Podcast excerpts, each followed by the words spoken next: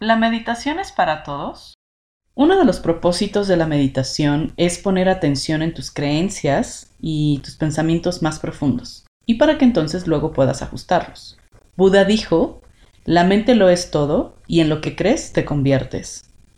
Entonces, si la meditación puede ayudarte a que tu mente crea en eso que quieres convertirte, entonces sí, la meditación es para todos. Hablemos de quien está al mando de tus pensamientos, de tus emociones y comportamientos. Hablemos de quien tiene el potencial de llevarte a alcanzar tus metas. Hablemos de Mente Maravilla con Cristel Pineda. En las últimas décadas se ha incrementado esta curiosidad con relación a la meditación y muchas personas han comenzado la práctica de meditar por diferentes motivos. Puede ser por simplemente practicar algo nuevo, por esta búsqueda de paz mental, siendo un método para integrar disciplina a su vida, tal vez por autoconocimiento, para desarrollar nuevas religiones o un nuevo estilo de vida, o incluso simplemente por curiosidad. Pero, ¿qué es la meditación? ¿Dónde y cómo surge? Seguramente tú conoces o has escuchado sobre la meditación o tienes idea de lo que se trata, para qué sirve o cómo se practica, o incluso puede ser que tú ya la practiques hoy en día. Pero hoy tal vez puedas conocer mucho más sobre la meditación, sus orígenes, las diversas formas que existen, pero sobre todo conocer si realmente la meditación tiene un impacto comprobable en tu mente y por lo tanto que tenga un impacto en tu vida. Ahora, la meditación se describe como la práctica de un estado de atención concentrada sobre un objeto o pensamiento. También la meditación es la práctica de ser y estar consciente. Es un estado de concentración. También la meditación tiene ciertos rasgos. Por ejemplo, es un estado de gran concentración sobre la realidad del momento o tiempo presente. Es decir, aquí y ahora. Seguramente has escuchado de esto. También es un estado que experimentas cuando tu mente por decir así, se disuelve y es libre de sus propios pensamientos, es cuando tu mente ya no te controla y más bien tú controlas a tu mente. También es un estado de concentración en el cual tu atención la puedes enfocar en algo en específico, saliendo de este automático en el que normalmente vives, que son estos pensamientos, sensaciones, emociones o sentimientos que de pronto no eres consciente de que están ahí. Y también es una manera de focalizar tu mente en una sola cosa, donde esté solamente ahí tu percepción, como por ejemplo la respiración o una recitación de algunas palabras constantes, a eso que seguramente conoces como mantras. Y bueno, resumiendo, la meditación es una forma de ir más allá de tu cuerpo y de tu entorno, porque genera este nivel de enfoque y atención en tu mente y hace que a medida que te desconectes de tu automático, entonces puedas concentrarte aquí y ahora, en tu tiempo presente. Hay diferentes prácticas o tipos de meditación. Algunas vienen desde hace miles y miles de años, te estoy hablando de los años 2000, 3500 antes de Cristo, y de las diferentes prácticas de meditación que existen, la mayoría vienen de las tradiciones de la India, por ejemplo, una práctica que se ha vuelto muy popular y conocida es el mindfulness, o traducida al español como atención plena. Y por ejemplo, esta práctica, como muchas otras, proviene del budismo, que muchos conocemos y relacionamos por excelencia con la práctica de la meditación, ¿cierto? Actualmente, la meditación es un tema común en todo el mundo y aunque sus fines no han cambiado, o sea, en sus orígenes se utilizaba para la oración, rituales religiosos, espirituales, eh, cuestiones de enseñanza, etc., también hoy se ha descubierto que la meditación tiene ciertos beneficios en situaciones de estrés y tensión que se puede manejar para generar relajación, salud, incluso en la mejora de la persona en general, es decir, en el alcance de la felicidad de la gente y en su propia plenitud. Ahora vamos a entrar en el cómo la meditación puede ser para ti una práctica que te funcione, pero sobre todo que te apoye a tu propia realización y paz emocional. Y sobre todo entender cómo funciona en tu mente esto de meditar.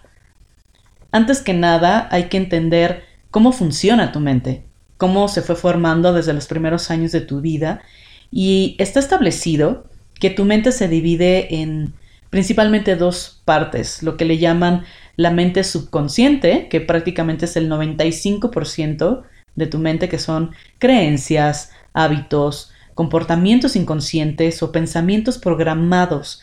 Y prácticamente tu mente subconsciente se forma en los primeros seis años de tu vida y conforma gran parte de quién eres hoy. Y el resto, que se le llama la mente consciente, que es el otro 5%, prácticamente ahí radica lo que es la lógica, el razonamiento, eh, tu fe, tu voluntad, tu creatividad, donde tomas estas decisiones y donde analizas, etc. Parte de esta mente consciente también es la mente analítica. La mente analítica prácticamente en un ser humano se desarrolla entre los 6 y 9 años de su vida. ¿Y cómo funciona esto? Mira, tu mente subconsciente es lo que genera tu personalidad, tus comportamientos, lo que crees de ti, de la vida, son los cimientos de tu forma de ser, pero como tal no estás siendo consciente de esto todos los días y día a día. En realidad, desde donde operas normalmente es desde tu mente consciente, que es donde razonas, donde tomas tus decisiones, donde eliges ciertas cosas, donde tienes nuevas ideas, etc. Pero ahora, ¿qué sucede cuando a tu mente la sometes a situaciones de estrés? Te comenté sobre tu mente analítica, ¿cierto? Porque justo en estas situaciones es donde surge esa mente.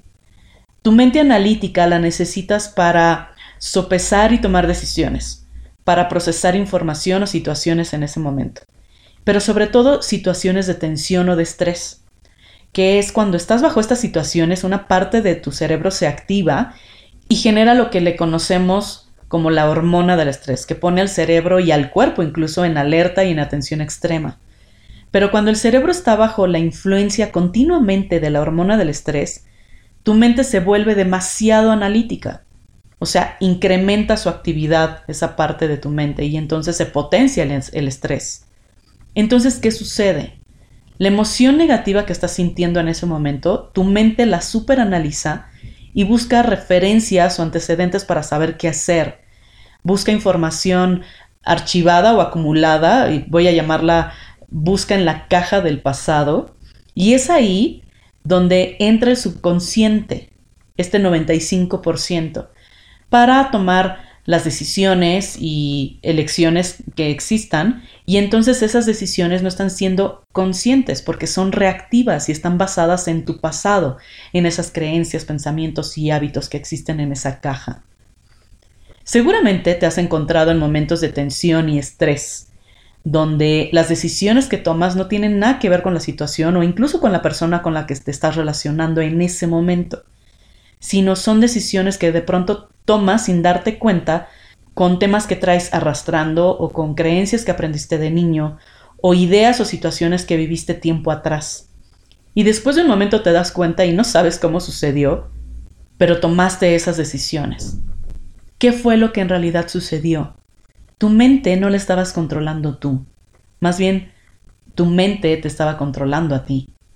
Y si a eso le agregas que en tu mente subconsciente están acumulados pensamientos y creencias negativas, o creencias o pensamientos de dolor, cosas que te lastimaron, o que aprendiste de manera negativa, donde tal vez no te acuerdes, pero ahí están guardados todos esos pensamientos limitantes de ti mismo. Imagínate lo que es estar tomando decisiones desde esa parte de tu mente. Ok, ¿y qué hacer al respecto? ¿Hay algo que te pueda ayudar a solucionar este mecanismo de reacción inconsciente? ¿Podrías arreglar o modificar tu mente? Quiero que pienses en tu mente como algo que utilizas para manifestarte en tu vida. No es algo que puedas ver o palpar, pero sabes que existe. Y tu mente habita en tu cerebro, que es un órgano que sí tiene cierta estructura y forma. Es como si el músculo de la mente fuera tu cerebro. ¿Ok? Y en este caso podemos sugerir que si la mente no está funcionando de la mejor manera es porque el músculo, o sea, el cerebro, puede estar dañado o atrofiado. ¿Ok? Al final, tú te has dado cuenta que cualquier músculo de tu cuerpo cuando se lastima o se atrofia por falta de uso o un uso incorrecto, este músculo puede ser rehabilitado y sanado, ¿cierto? Y entonces hacer su función al 100%. el cerebro de hecho sí tiene la capacidad de regenerarse, de cambiar su estructura o incluso cambiar su tamaño. Y uno de los recursos principales que tiene para lograr esto es el nacimiento de nuevas neuronas. Estas neuronas requieren surgir y conectarse en una zona llamada hipocampo, que es la parte del cerebro donde se almacenan todas estas creencias, experiencias, recuerdos, etc. Y es en esa parte donde habita lo que se conoce como memoria recuperable, que es donde guardas todas tus experiencias de aprendizaje de vida. Ahora, quiero que te imagines cómo están sucediendo e interactuando todos tus pensamientos, todos tus recuerdos y creencias en tu mente. Quiero que te lo imagines en los momentos en que te enfrentas a situaciones comunes de tu vida, que son momentos de nuevos aprendizajes y experiencias, donde tal vez requieras cambiar o adaptarte a algo. Y es ahí cuando estas neuronas hacen de lo suyo y activan procesos de pensamiento, sentimientos y memoria. Y cuando digo nuevos aprendizajes y experiencias, me refiero a cosas importantes y trascendentes, como descubrir qué tipo de persona eres o de lo que eres capaz, etc. Y quiero que imagines que esas nuevas experiencias que adquieres es como si empezaran a competir con las creencias del pasado. Y entonces es donde puede aparecer ese estrés. Imagina tus pensamientos negativos del pasado que pueden ser cuando aprendiste algo como no valgo, no soy suficiente, no sirvo, no lo voy a lograr, soy malo. Y tu nuevo pensamiento, que puede ser algo positivo como soy valioso, soy bueno, puedo lograrlo, sí soy capaz. Claro, estos dos pensamientos se contraponen y ahí se puede activar el estrés en tu cerebro. Aunque, como ya te comenté, tu cerebro tiene la capacidad de manejar el estrés, cuando está expuesto a un nivel de estrés excesivo y constante, sobrepasa su capacidad. Y entonces tu cerebro no puede controlarlo y sobre todo no se puede detener. ¿Qué sucede? Pues que el exceso de estrés es tóxico para tu cerebro, específicamente daña el tejido nervioso central, mata células cerebrales y sobre todo distorsiona la estructura y forma de tu cerebro. O sea, es como el músculo se lastima y atrofia, por lo tanto, no funciona como debe funcionar. Y este tipo de cambios en el cerebro es lo que genera tus estados de ánimo negativos y por consiguiente esos estados de ánimo impulsan ciertos comportamientos y pensamientos negativos o destructivos. Y en realidad lo que sucedió fue que tus pensamientos colisionaron, generaron estrés, afectaron tu cerebro y esto te impulsó a tener pensamientos negativos y accionar de manera inconsciente o a reaccionar sin pensar, seguramente has sentido esto.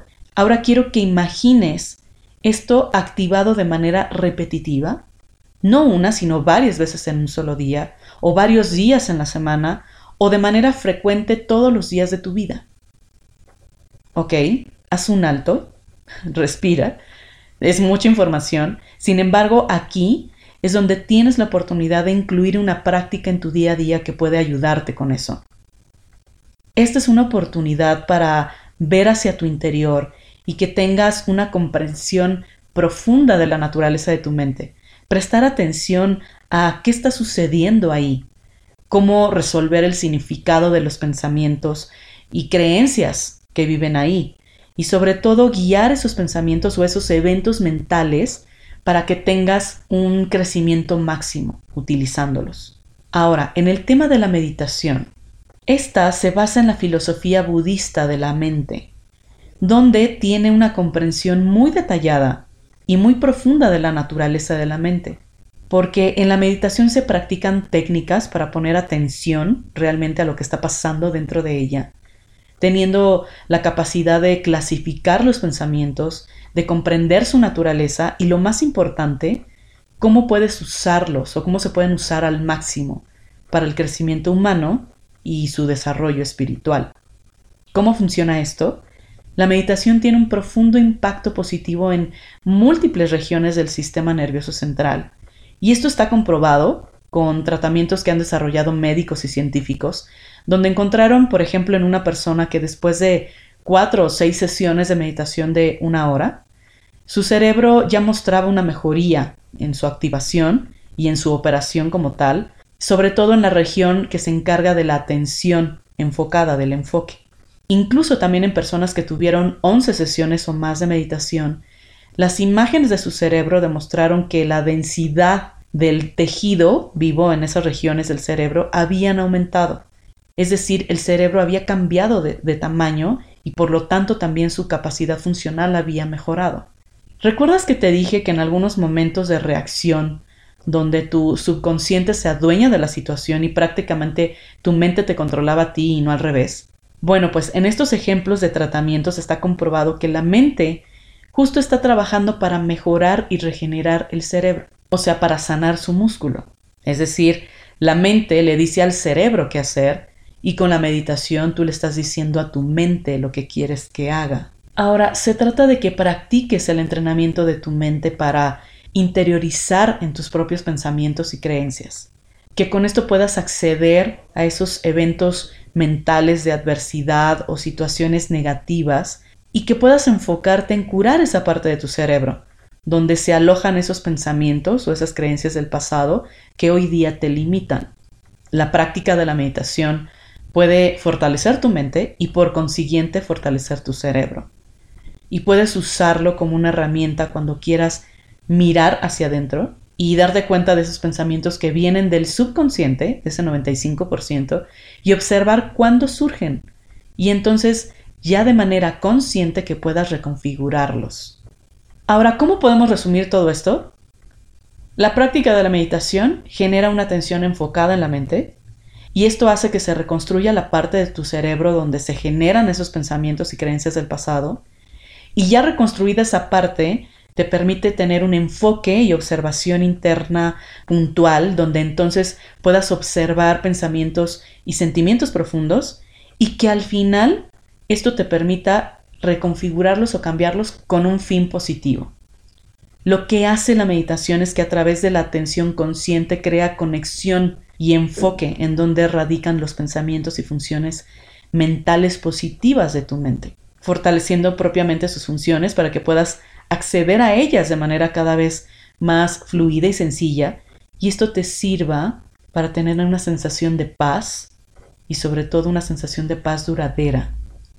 En este caso, la meditación te estaría dando la capacidad de tomar el control consciente de tu mente para poder sanar y reconfigurar pensamientos o heridas del pasado y con eso restaurar tu derecho a ser quien tú elijas ser.